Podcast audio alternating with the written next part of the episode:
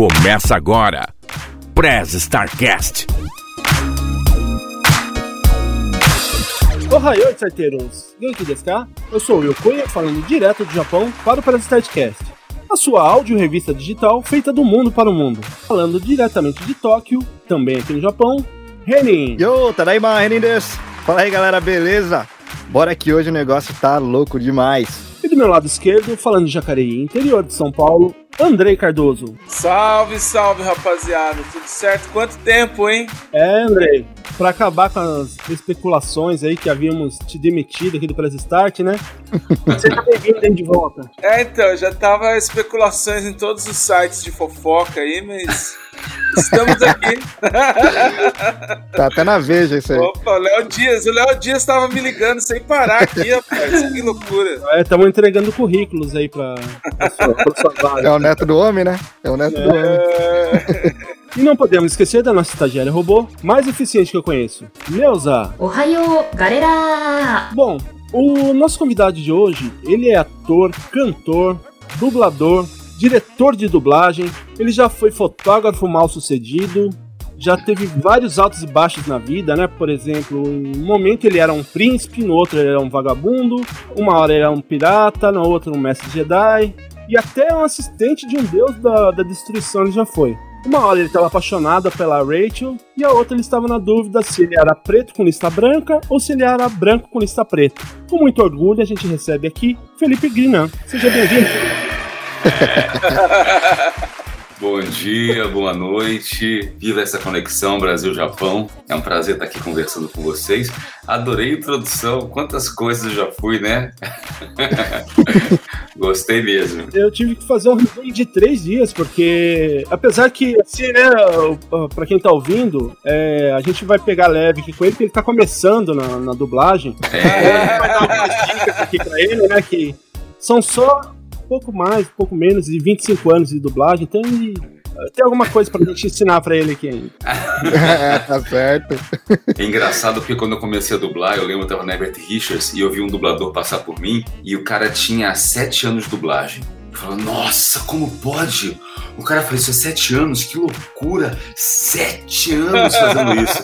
O tempo passou sete mais sete, mas já tô já no quarto sete já. e aí vai seguindo. É, não tem como falar do Herbert Richards sem lembrar daquela introdução, né? É... Já me veio na cabeça já. Versão brasileira Herbert Richards. Aí, era você, era você então. Não era, não era eu. Infelizmente não era eu.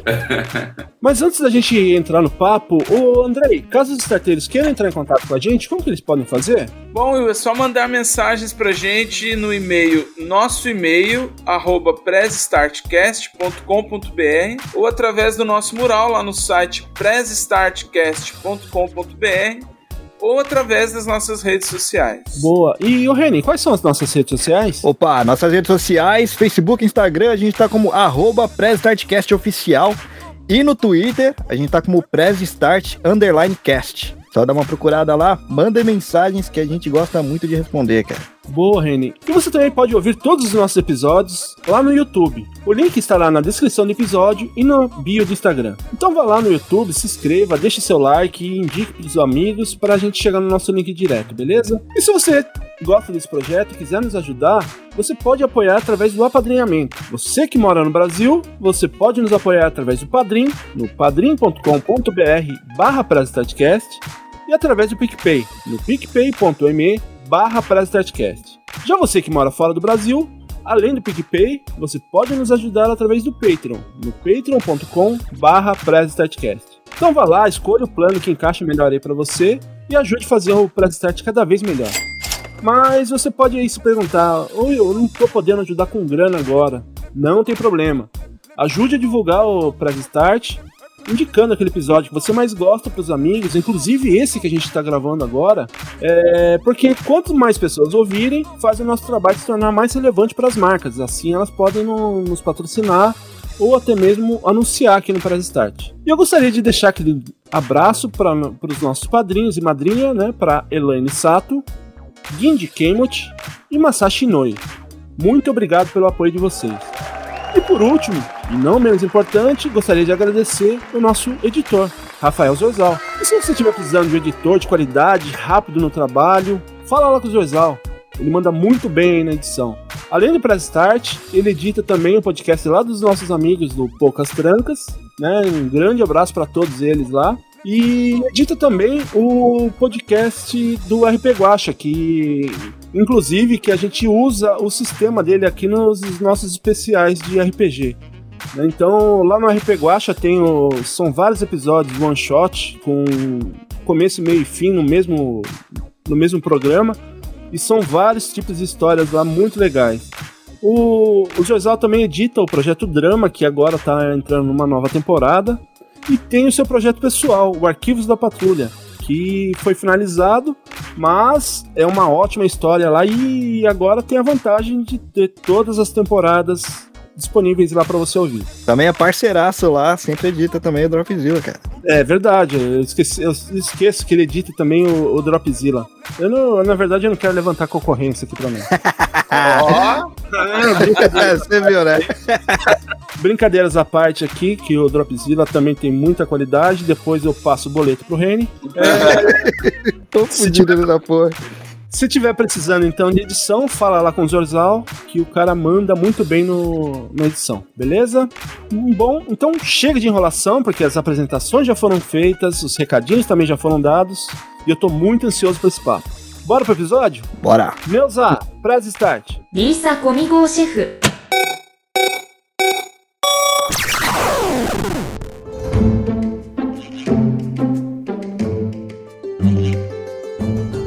Felipe, é, primeiramente, muito obrigado aí por, por você estar tá cedendo esse, esse tempinho pra gente aqui, né? Nossa, a gente é muito fã do seu trabalho aqui. Obrigado. Quando a gente vai fazer um bate-papo com alguém, a gente sempre começa com uma pergunta que muitas pessoas é, gostam de responder, outras não, mas quem é Felipe Grinan? Nossa, mas a gente sabe disso quando a gente morre, né? Eu não, eu não sei quem eu sou, não. Já teve, já teve gente se vingando do Will por essa pergunta, inclusive. eu posso dizer no máximo quem eu estou, né? Porque é isso, a gente não, a gente é uma transição. Então, atualmente, eu estou, há alguns anos estou dublador, atualmente eu estou bastante diretor de dublagem, já, já fui mais cantor, é, já fui mais locutor, já fui até mais dublador. Eu estou dirigindo muito dublagem hoje em dia. É, por, por, questões, é, você bem, bem é, específico. Quando a pandemia começou a ficar. É, lá no a gente, foi março de 2020, lá para maio, liberaram as obras. E o meu prédio é uma loucura, gente. O pessoal, o pessoal que gosta de uma obra.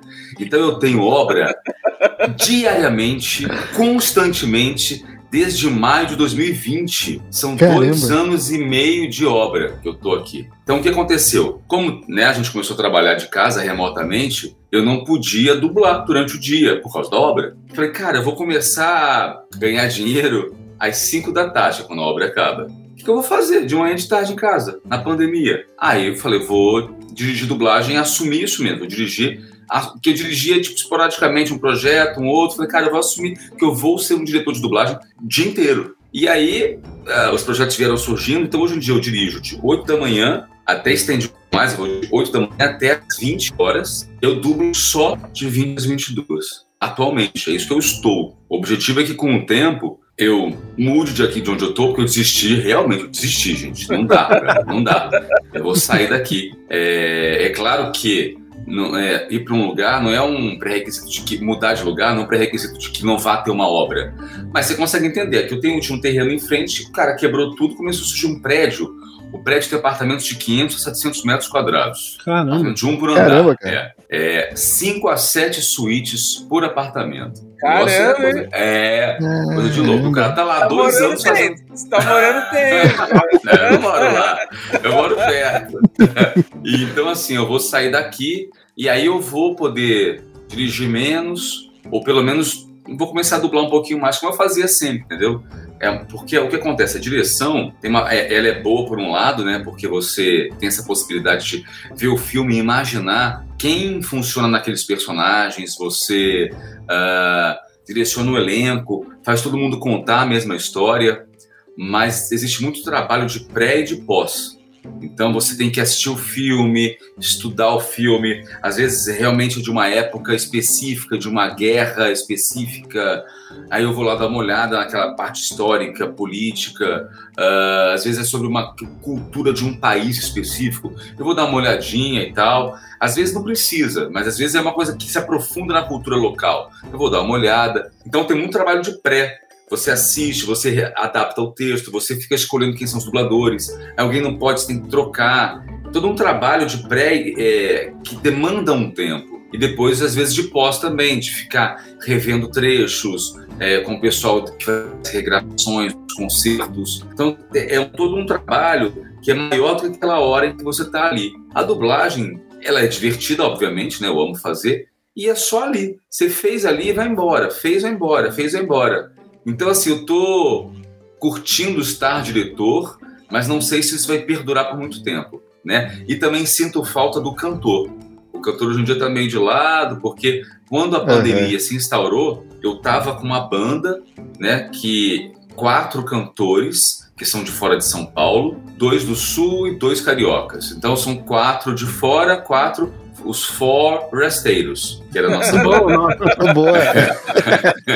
Aí a banda tava indo super bem, a gente fez show, show no Rio de Janeiro, no São Paulo, no Sul, conseguimos patrocínio, conseguimos teatro para apresentar, e aí, tipo, veio a pandemia. E aí acabou tudo, perdemos patrocínio, perdemos o teatro, cada um foi seguindo sua vida. Então, atualmente, os quatro têm projetos pessoais. Então, assim, para a banda voltar, acho que você acho eu que seria um pouco complicado, porque dependeria dos quatro readaptarem as agendas na época, coincidentemente, a gente conseguiu abrir essa brecha. Hoje em dia, não sei mais. De qualquer forma, eu tenho alguns projetos solo que eu tenho vontade de fazer. Eu, como cantor mesmo, algum, algumas viagens aí na minha cabeça, uns lances que eu quero cantar e tal. Então, assim, eu acho que eu mudando de prédio, eu vou conseguir dublar um pouco mais, dirigir menos, cantar mais. Eu estou nesse projeto aí para 2023. Então, assim, tem o, não o que eu sou e o que eu estou. É por isso que é a diferença que eu estava falando também. Mas eu, se fosse você, é, antes de mudar, eu pegaria alguns filmes para dublar só daqueles caras bem retardados mesmo, que vive gritando, para gravar depois das 10 da noite. A vingança. Ou eu, ou eu. O pior é que geralmente o pessoal da, da construtora não fica à noite, não, mano. É, eu vou me vingar de quem? É, Exato. Não, mas, não, mas tem, as obras do, tem as obras do prédio também. Os meus vizinhos amam obra. Eu então, amo, é, obra, é. Dá pra vingar um pouquinho Caralho, também. Que inferno, cara. Não, gente, é o dia Nossa. inteiro. É o dia inteiro. É de, de a, a, as obras no prédio em frente começam às 7 da manhã, a obra do prédio começa às 10 da manhã, a obra do prédio acaba às 17 horas, lá acaba às 18. Então, assim, é isso todos os dias. Todos os dias. Cara, e tem, e tem agenda pra, pra você ver o tamanho do absurdo das obras. É, tem agenda. É Eu, se fosse você também, chamava o Bills pra. Mas é o jeito de todo mundo, né? Pra destruir o prédio, né? Não que o Wilson precise de ajuda pra isso, né? Mas tá valendo. ah, deixa aí do, do, da construção e do apartamento. É que na pandemia os trabalhos ficaram mais de home office ao invés de estúdios. Sim, sim, é, isso aconteceu. Avançou nesse sentido, né? É, isso aconteceu. E foi muito legal, porque para mim é o principal ganho. Acho que teve dois ganhos muito legais. Um deles é que a gente consegue emendar um trabalho no outro. Antes, com um deslocamento, né? Você tinha que calcular o trânsito, então é um intervalo tipo de uma hora de um estúdio para o outro, às vezes de meia hora se é um estúdio pertinho, né? Agora, você cola uma gravação na outra, você ganha dinheiro e vai ganhando dinheiro, entendeu? É verdade, é verdade. Antes, no intervalo, você não ganhava dinheiro, ainda perdia com a gasolina ou com o Uber. Agora você ganha dinheiro emendando, entendeu? Então, financeiramente, está sendo muito mais saudável para a gente. Você come em casa, você não se estressa no trânsito, você emenda um trabalho no outro. É claro que, aí quais são os outros perrengues? Internet e barulhos, né? Ah, Isso sim, que sim. eu, em dia, não marco gravações antes de 17 horas. Que os caras estão me contratando por uma hora, pagando o horário correto, eu tenho que entregar uma hora correta para ele. Então, é uma hora em silêncio. Então, se o vizinho. é, eu tenho um vizinho que tem três cachorros histéricos, mas eu tô no meu quarto. É, de verdade. É, eu vou contar essa história. É, eu tinha uma vizinha que tinha um cachorro chato e ela viajava. E às vezes ele passava o domingo sozinho. E ele latia muito. E eu passava domingo eu e ele. Ela ia e ficava eu com ele, né? Eu, eu juro que na minha cabeça tá um pincher, cara. É, então, eu vou chegar no pincher. Aí esse não era, não. É, Não? esse ainda não era. Aí ficava. Só que o apartamento dela é em frente ao meu. Então é, era bem pertinho. Então ela tinha muito. E ela era. É, a vizinha, ela é. Eu falava, ela era, mas ela é. Ela só mudou de apartamento. Mas ela era muito legal, simpática, agradável. E a gente conversava muito. Quando eu mudei pra cá, eu gosto de cantar e fazer karaokê em casa e convidar os amigos, né? E aí, eu, Pô, primeira legal. noite aqui, primeiro karaokê, o pessoal canta também. Então são karaokês, são legais, o povo canta. Aí no dia seguinte, eu encontrei com ela no elevador. Ela falou assim: Nossa, você cantou bastante ontem. Eu achando que ela ia reclamar. Aí ela falou assim. Queria ser uma mosquinha pra ficar lá dentro ouvindo vocês, vocês cantam muito lindo, não sei o quê. E ela curtiu. Então, assim, todo karaokê que tinha em casa, no dia seguinte, quando eu encontrava com ela, ela falou: Nossa, adoro aquela música, deixa de cantar a música tal, e não sei o quê. Já começou a fazer pedidos. É, e aí ficou, foi muito legal essa parte. E aí só que tinha um cachorro latindo. Aí um dia ela falou, o cachorro tá muito doente, não sei o quê. Eu pensei, nossa, eu vou ficar livre do cachorro. aí passou umas duas semanas, encontrei com ela no elevador, o cachorrinho morreu. Eu, poxa vida, tadinho do cachorro. Começou né? E na orelha, orelha. é, por dentro. Fiquei pô, pouco aliviado, né? Aí, gente, não deu tipo um mês. Pro apartamento do lado, que tava vazio há um tempão, se mudou uma mulher também, com três cachorros, onde dois são pinchers. Puta Cara, merda. e eles são muito histéricos. Então, assim, ou eu tô aqui no estúdio, aqui onde eu tô, que é onde eu gravo, que é onde eu dirijo e gravo, que é meio afastado, e eu não ouço nada, até porque eu fecho a porta, tô de boa. Agora, de noite, quando eu quero ficar mais na sala e tal, tem esse... Então, aí, final de semana que eu quero ficar lá... Aí, tá- você já dublou certinho, já tá tudo É, certo. gente, então, assim. É, é desafiador, assim, a convivência com os cachorrinhos, então, entendeu? Mas a gente vai levar. Mas eu tava falando disso, do, do barulho, né? Então, assim, o que acontece? Eu, durante o dia, eu não gravo, por causa de, de- do som das obras. Então, assim, a gente consegue ter um- um- uma agenda boa, dá para ganhar dinheiro, mais até do que antes, né? Você economiza e tal. E também tem a outra parte boa do remoto, que é poder trabalhar com o estúdio do Rio de volta, né? Eu tava no Rio, Verdade. né? Vim pra cá é, e vim. é, antes da pandemia, algumas pessoas ficavam indo e vindo, né? Era uma prática normal. Quando eu, eu vim numa época, tem 15 anos, que não era. Você vinha e você vinha de vez. Não tinha como fazer remotamente a gravação. Então eu abri mão das gravações, abri mão dos personagens, de alguns atores até. Porque se eu fazia um ator no Rio e aqui em São Paulo outro dublador fazia aquele ator, então eu não faço mais aquele ator. Com o remoto, Ah, os filmes do Saquei. Rio, que tem aqueles atores, eu posso voltar a fazer aqueles atores. Então eu voltei a fazer alguns atores, eu voltei a estar com algumas pessoas quase que diariamente. Muitos estúdios abriram, depois eu vim para cá, que eu nem conhecia eles, passaram a me conhecer. Então hoje em dia eu trabalho com estúdios do Rio quase que diariamente. Então está sendo muito bom por isso. Então a pandemia me aproximou deles e aproximou também, não só, né? Eu me aproximei, mas outros dubladores de São Paulo se aproximaram, dubladores do Rio, do Rio se aproximaram de estúdio de São Paulo. Então mesclou bastante. Hoje em dia você tem é, esses elen- elencos mistos em todas as produções. É normal você ter isso. Então está sendo muito bom, muito saudável essa relação Rio-São Paulo, está aproximando pessoas de verdade, assim. Está sendo muito bom, entendeu? Pô, que legal, cara. Deu uma. Como é que fala? Até para o pessoal fora do, do eixo Rio-São Paulo, assim, tá, tá tendo mais oportunidade também nesse, É, nesse o que né? acontece, é, o que acontece é que os estúdios fora do, do eixo Rio São Paulo, para poderem fazer parte disso, eles têm que estar no nosso acordo de trabalho, trabalhando como a Aham. gente trabalha, ganhando como a gente ganha, fazendo como a gente faz. Eles têm estúdios fora do eixo Rio São Paulo que estão trabalhando de forma diferente, pagando diferente, pagando menos. Aí não tem como Ah, fazer parte entendi. disso, entende? Entendi. A gente tem uma, uma organização de trabalho com algumas regras que são muito importantes para que o trabalho aconteça da melhor maneira possível, Aham. financeiramente e tal. Então, para poder fazer parte disso, tem que fazer parte da, nossa estrutura de trabalho. E É às justo, vezes fora do eixo Rio São Paulo é um pouco diferente isso, entendeu? Não é exatamente como a gente faz, entendeu? Então dificulta às vezes. Entende? Entendi. E, e, além dessa parte do, do barulho, essas coisas, mas digamos assim, a parte profissional, o que, que foi ruim para quem foi trabalhar de, de home office na, nessa parte de dublagem? É, o que acontece? Você precisa oferecer alguns pontos técnicos. Né? Um estúdio ele é preparado para tudo. Então, o que, que um estúdio tem? Um isolamento acústico, um isolamento. São duas coisas. A parte do som envolve duas partes. Uma é o isolamento e a outra é a acústica. Né? Você pode ter uma tremenda acústica. Se o cachorro está latindo tem a obra do lado, sua acústica nem vai acontecer. É Agora, você não tem cachorro, não tem obra, não tem nada, tem um puta silêncio, mas sua acústica é fraca, também não vai acontecer. Então são duas, sonoramente são dois pontos: a acústica e o isolamento. Né? Um estúdio tem isso, para você oferecer da sua casa, você tem que ter isso também, né? Eu tenho responsabilidade só dublar de noite porque eu tenho uma questão sonora em volta. Eu não posso oferecer a, o isolamento.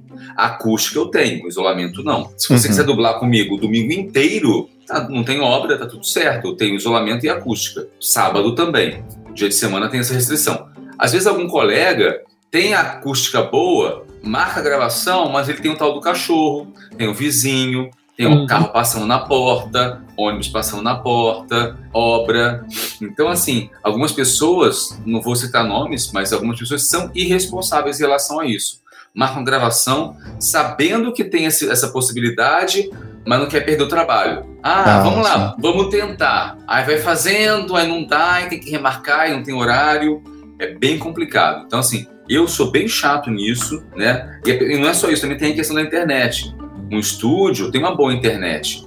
E, na verdade, também assim, quando você grava em estúdio, você nem precisa da internet, porque você está lá no estúdio. Sim. Tudo acontece ali.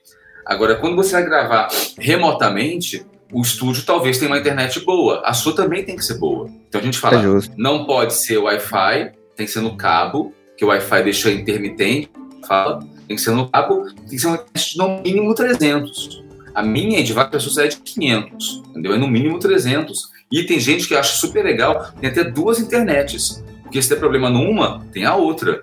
Entende que isso é o seu ganha-pão de hoje em dia. É. Você tem que oferecer uhum. tecnicamente toda a estrutura para você ficar em casa. Então, assim, ah, eu quero ter o luxo de ficar em casa. Eu tenho que oferecer tudo corretamente. Ah, eu quero ficar em casa, mas tem obra. Ah, eu quero ficar em casa, mas tem cachorro. Quero ficar em casa, mas meu som não é bom, meu microfone não é bom, minha internet é fraca.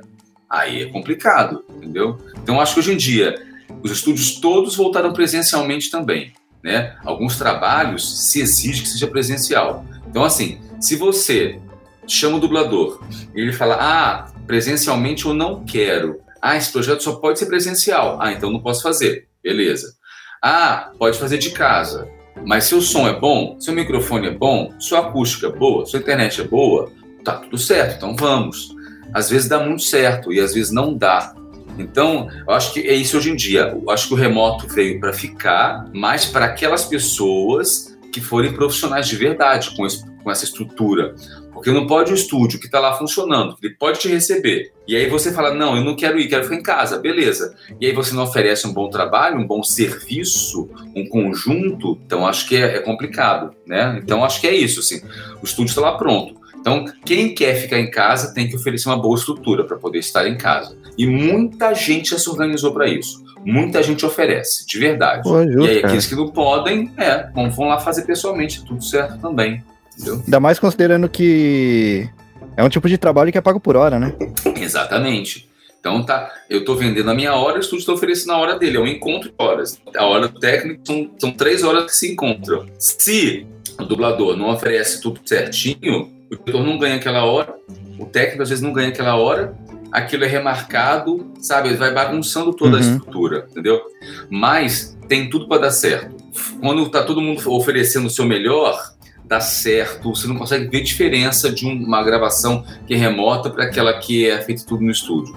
O som é bom, dá tudo certo, entendeu? Então, assim, é muito bom quando dá certo. Então, e propicia que as praças estejam juntas nos filmes, né? Hoje em dia eu trabalho, como eu falei, estou trabalhando para estúdios do Rio todos os dias. Eu estou revendo colegas, conhecendo pessoas que eu não conhecia, sendo dirigido por gente que, quando eu saí do Rio, nem dublava ainda. Começou a dublar logo depois, já virou dublador, virou diretor, está me dirigindo.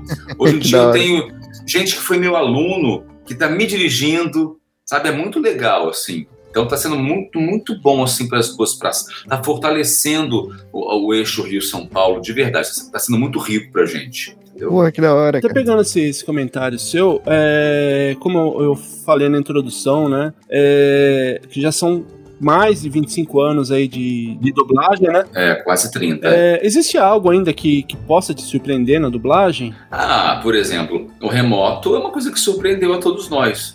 Uma das empresas que eu dirijo é a Alcateia. E a Alcateia já é uma empresa bem, bem tecnológica, então eles já tinham estrutura de remoto, eles já faziam gravações remotas às vezes. Então, quando surgiu a pandemia, a Alcateia foi explicar para muitas empresas como fazia. Explico, deu, né, ajudou muita gente a, a- fortalecer o seu remoto. Então, quando liberou, primeiro de maio foi quando liberou, eu já comecei a dirigir diariamente, enlouquecidamente. Então, isso é uma coisa que, se você fizesse essa entrevista antes da pandemia, eu ia falar, nada mais me surpreende. E aí apareceu essa grande surpresa.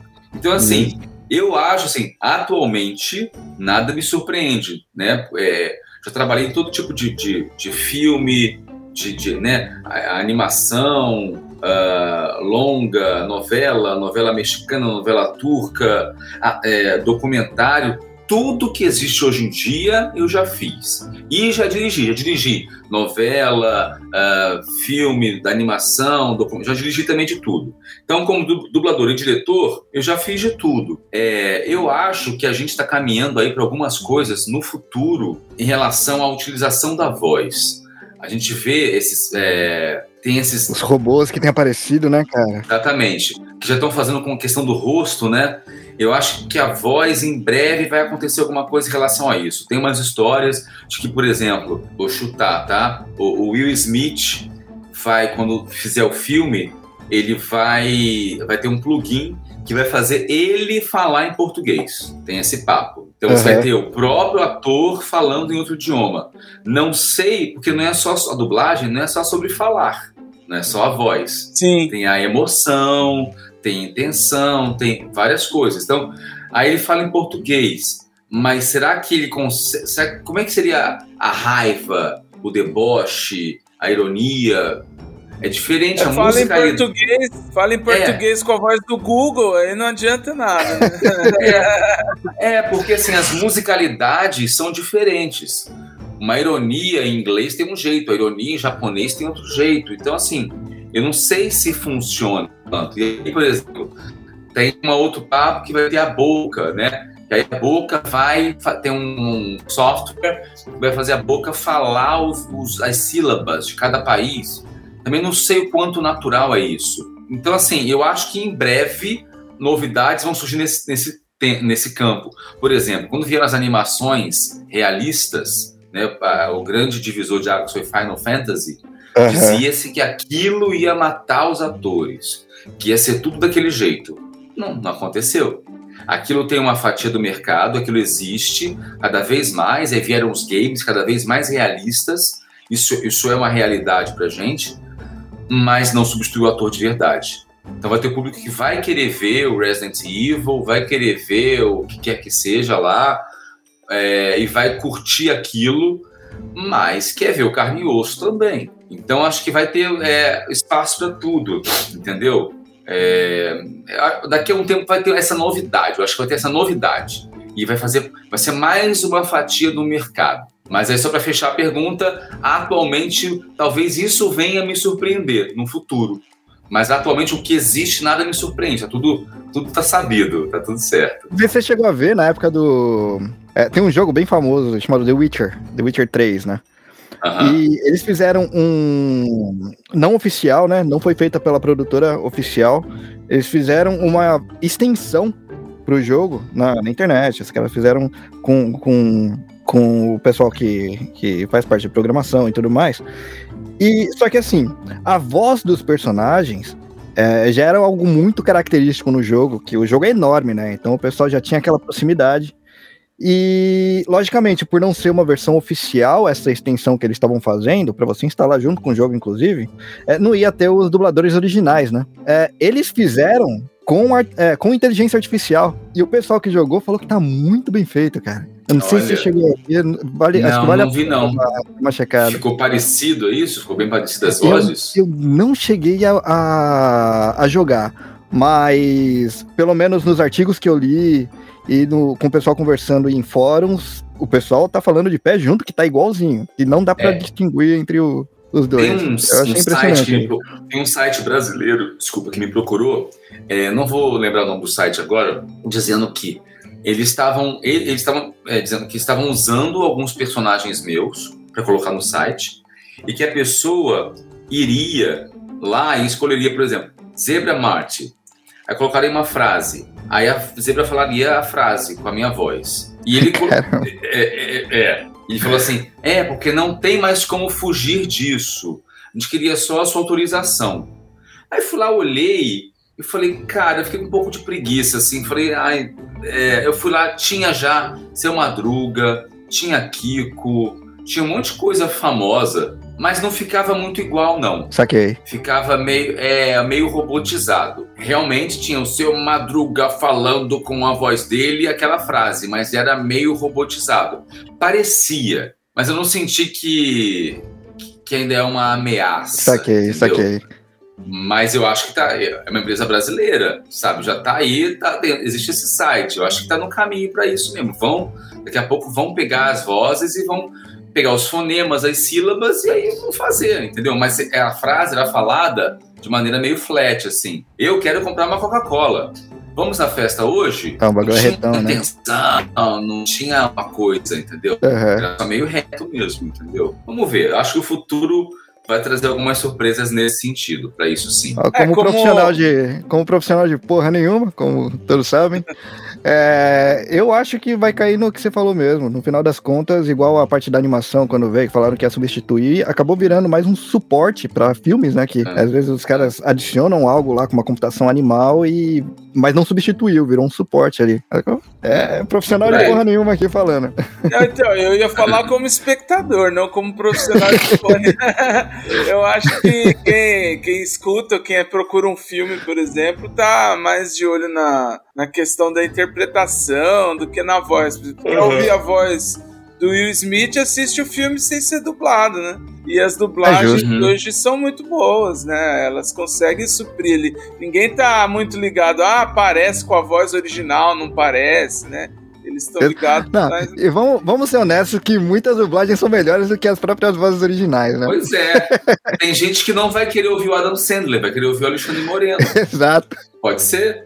Pode ser. Fala, ah, não, Sandler não, quero ouvir o brasileiro. É, já acostumou até, né? É, exatamente. Cara, é. ouvir o Will Smith original foi tipo um choque, cara. Eu cresci ouvindo o, o Will Smith do Maluco no Pedaço. Aham. E aliás, o nome é Um Maluco no Pedaço. Não me venha, não me venha falar que é outro nome, não é. É, é, o- é o maluco no pedaço, é isso mesmo, tá certo. Nada de Bel Air. Eu nem sei onde é Belar. É. O príncipe fresco de Bel Air. Pode crer. Ô, ô Felipe, é, nesse tempo aí de du- dublagem que pouco, pouco tempo de dublagem aí, teve alguma Pouquinho. algum trabalho, alguma cena assim que te colocou naquela situação engraçada que você não, sei lá, deu uma crise de riso ou ficou travado numa cena que você não conseguiu avançar assim, que que na hora foi desespero, mas agora você fala dando risada dela? Não, assim, não de ficar travado, de ficar desesperado, não chega nesse ponto. Mas, por exemplo, é, Friends, que eu vinha dublar, né? Para as pessoas entenderem. Tem gente que fala assim, ah, foi redublado. Não foi redublado. Na época, lá atrás, há 20 anos, dublaram até as temporadas 1, 2, 3 e 10.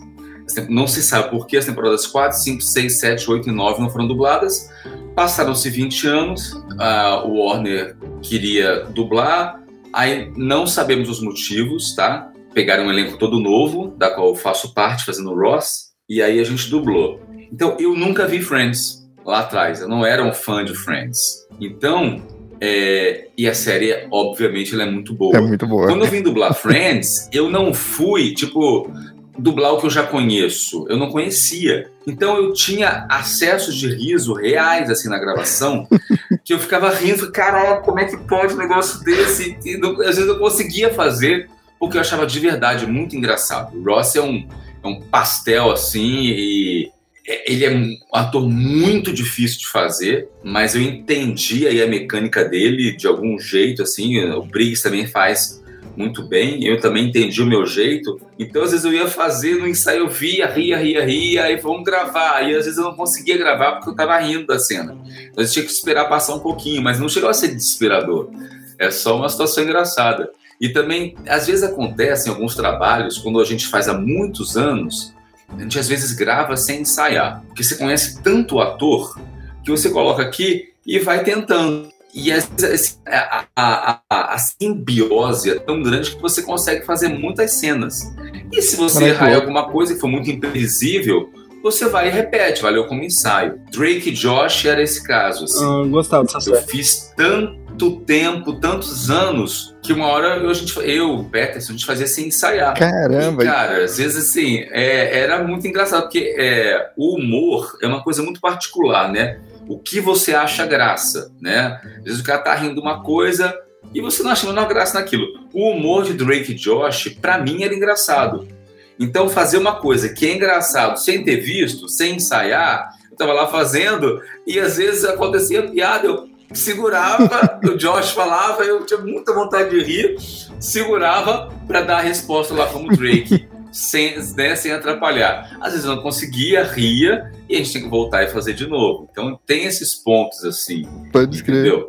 Mas assim, não chega a ser uma coisa desesperadora, é só um riso frouxo, você vai, segura um pouquinho e já retorna lá e tá tudo certo. Então isso, ah, pensando bem, assim, uma, uma coisa que me travou, foi muito difícil para mim, tem um filme chamado Traídos pelo Desejo, que é a história de uma mulher que se envolve com um soldado na guerra, tem uma história X. E aí, num dado momento do filme, é, essa mulher, vai, eles vão transar e aí ela se despe. Quando ela se despe, aparece um pau. Nossa!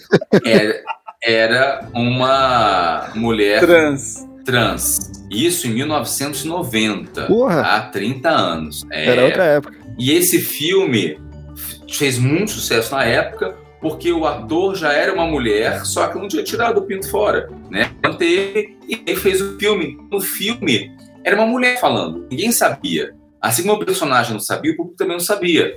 E aí pediu-se até para que na época a divulgação foi, não tinha internet e tal, naquela época, a divulgação falava nos jornais para as pessoas que viram não contarem o final, para não, não surpreender, para não tirar a surpresa das pessoas, porque realmente parecia uma mulher. É justo. O filme não foi dublado na época.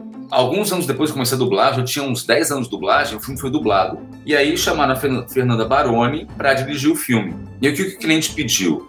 Queremos um homem fazendo, porque lá é um homem, mas um homem que consiga na sua voz enganar, como o cara de lá que virou uma mulher engane, enganou também. Porque a gente não tinha uma dubladora trans. Uhum. Então, ele, o cliente não queria uma mulher fazendo. Aí a Fernanda Baroni me chamou para fazer. E aí foi muito difícil. Porque eu, eu, afinava a voz. Aí ela, ela falava, ela que é uma mulher falando, né? Ela dirigindo. Você tá me parecendo um homem afinando a voz. Eu preciso ouvir uma mulher. E aí, gente, Caramba, um trabalho. Porque eu tinha que mudar as inflexões, porque as inflexões eu podia. Aí a, a voz começou a ficar parecida, a voz começou a enganar. Ela falou assim, mas é a inflexão de um homem. A pontuação final é de um homem falando. Aí eu falava, como é que você falaria? Aí ela falava, era realmente diferente.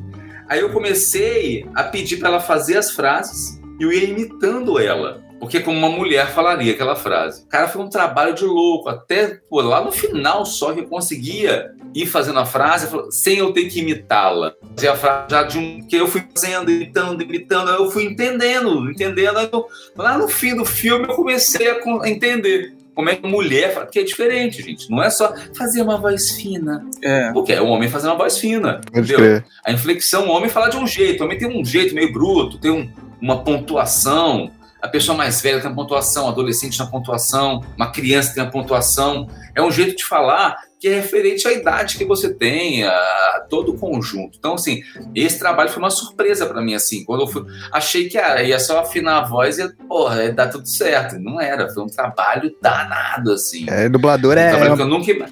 É um ator é, mesmo, né, cara? É, eu nunca imaginei que eu ia ter que fazer um trabalho que aí eu ia ter que fazer. Hoje em dia, por exemplo, não aconteceria mais isso Porque teria que ser uma pessoa trans fazendo. Saquei. Entendeu? Já mudou esse conceito, entendeu? Então, hoje em dia a gente já conhece homens trans e mulheres trans, já, os diretores que têm filmes com projetos assim, já se falam e a gente já conhece as pessoas e eles vão lá no estúdio e fazem, entendeu? Aham. Então já mudou um pouco isso também. Isso em dia seria até cancelado se fizesse uma pessoa, né, um de nós fizesse esse trabalho. Uhum. Ah, pensando em década de 90, né, cara? Era É, é, fumante dentro do avião. É, é nesse nível aí. é, exatamente. Quando eu comecei a dublar, fumava-se no estúdio também, né? No estúdio, isso. pode crer. Não bate sol, cara, lá dentro. As paredes estão impregnadas de nicotina e era isso mesmo, entendeu? Você vê a parede amarelinha, quando, quando você vai ver, na verdade, era branca, né? Mas tá valendo. É isso. Ô, Felipe, você tava falando do lance de entonação e de, e de é, fazer às vezes até ao mesmo tempo, né? Enquanto tá ouvindo pela primeira vez. Eu fiquei imaginando aqui em relação a, a- que você fez bastante anime também, né? Coisas japonesas, porque o jeito do japonês falar é muito diferente Não, do português. É, Ainda mais, é, você pega umas palavras em japonês, os caras falam com uma voz meio assim, e, cara, em português não funciona, né? é, não tem como fazer O próprio Wiz também. Por causa disso. É o tempo, é muito diferente nas frases.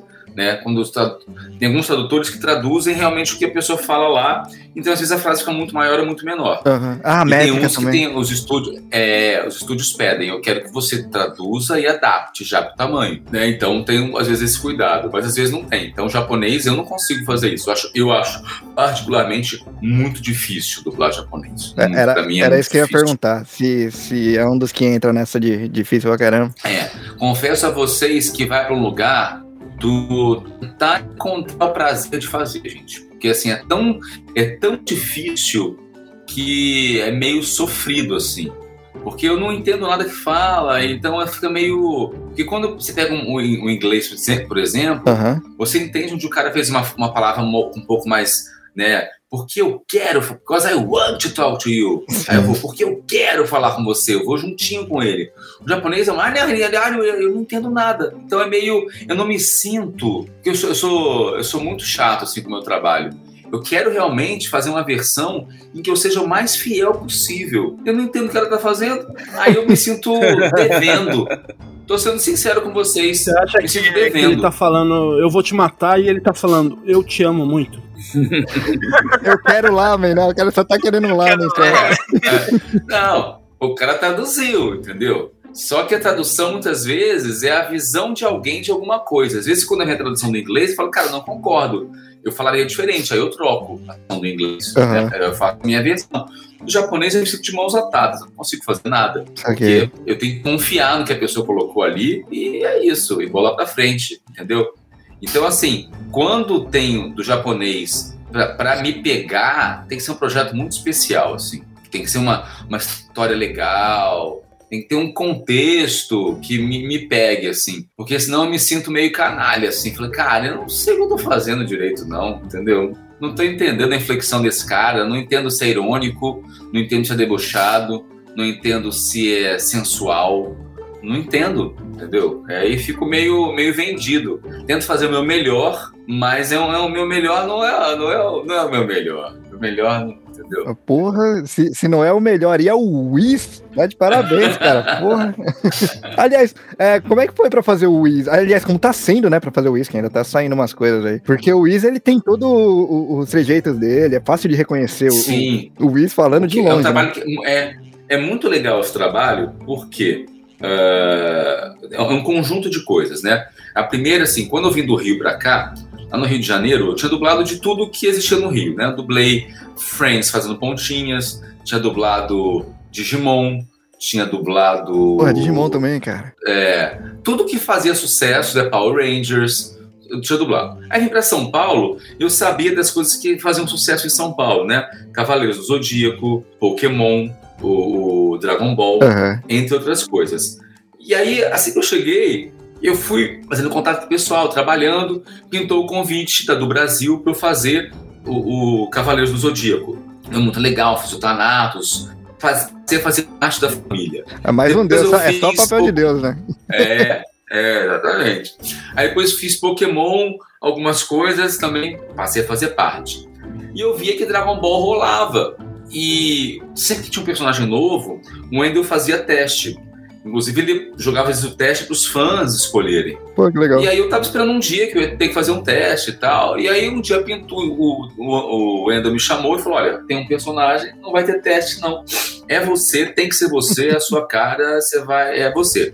E eu fiquei meio assim, cara, será que os fãs vão curtir? Porque ele sempre abre para os fãs essa questão do teste, Uhum. para os fãs opinarem também e tal. E aí ele tá apostando que vai ser eu. Beleza, ele tá apostando, ele conhece melhor que ninguém, né? Vamos lá. Fui lá gravar, era o Is, e comecei a achar que ele tinha uns trejeitos diferenciados. Aí eu falei, ô, ô Wendel, é pra fazer como ele faz mesmo? Pode fazer, mas porque lá tem uns trejeitos mesmo, né? Ele não, não nega Uhum. pode fazer. E aí eu comecei a me soltar e tal, a brincar com isso. Só que eu não queria fazer, tipo, dar a pinta pela pinta só. Eu quis fazer um. Ele seria uma pessoa muito educada, ele era- seria muito refinado. E aí isso resvalaria na questão de ser meio afetado. Falar umas palavras diferentes, por ser educado demais. Eu fui tentando achar esse contexto para ele ali, né? Então é, isso foi se juntando. Aí eu, quando veio a tradução, não vinha nenhuma palavra, era uma tradução normal, assim, tava tudo certinho. O Marcelo, ele é muito certo com a tradução dele. Uhum. E aí eu comecei a, a falar, cara, ele pode ser um. Isso é uma viagem minha, né? Um cara que é afetado, que fala diferente, um português bem correto, com uso de palavras mais eruditas. Acho que eu quero brincar com isso. E aí eu comecei a brincar e, cara, funcionou muito. Cara, que louco. Pitoresco foi a coisa que pegou muito forte, assim. E aí eu comecei a ter essa dinâmica com ele de falar um português mais correto, palavras não usuais, é, como alguém que aprende um idioma de outro país, tudo viagem minha, tá? Alguém que aprende um idioma de outro país e aprende muito correto. Então ele aprendeu a falar terráqueo, português, terráqueo, né? Corretamente. Então ele sabe, ele fala como um dicionário, as palavras corretamente, todas e aprende as palavras difíceis, entendeu? Ele foi entendendo assim na minha na minha viagem. Esse era o Luiz. Ele aprendeu a falar o nosso idioma. Ele pegou um livro, um dicionário e aprendeu como tá no dicionário, entendeu? É o Aurélio mesmo, né? Ele- é, Aurélio, entendeu? E aí ele tem esse jeito dele de falar. E aí também veio a questão da voz, que era uma voz mais na cabeça, mais soprosa, mais airada, que eu senti que era assim, e tinha essas agudinhas às vezes. Era uma coisa assim, eu fui brincando com isso. E cara, funcionou, deu tudo certo, foi um conjunto assim. O Endo me liberou para poder falar o que eu quisesse, ah, os fãs curtiram, a tradução tava boa, tu- tudo se encaixou pro cara virar um sucesso real, assim. É, e tem uma marca, assim, meu jeito de falar. Tem alguns personagens que, se eu. A zebra tem um jeito de falar específico. Alguns personagens têm uma marca que, se você ouvir, você fala assim, é o fulano, é não sei quem. Uhum. Entendeu? Alguns sou eu. Eu falando com a voz mais grave ou mais aguda, mas sou eu. Alguns outros não, tem um jeito peculiar de falar. E isso é muito legal, assim. O Is é um deles. Se você, quem, né, quem conhece e ouve, sabe que é o Is, né? Se entrar numa uma cena do, do Dragon Ball, tá tudo começando no escuro, uma sala fechada, ninguém vê ninguém. Se eu começar a falar, ah, o Is tá nessa sala.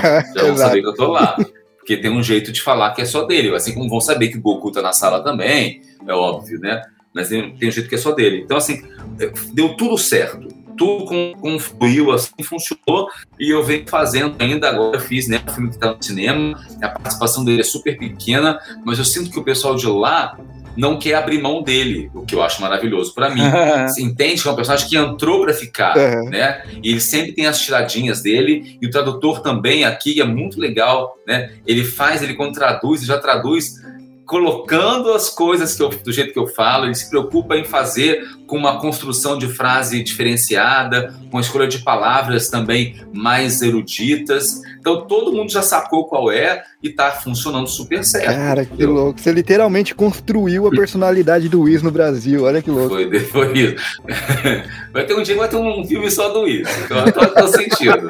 Não, o Wiz ele é tô popular pra sentindo. caramba. Aqui no Japão ele é muito popular também. Ele é. Nessa linha do sucesso aí, é, tem personagens que às vezes você tá conversando e a pessoa reconhece, ah, você que faz a voz de tal, ou sei lá, você pede uma pizza fazendo a voz da zebra, tem isso?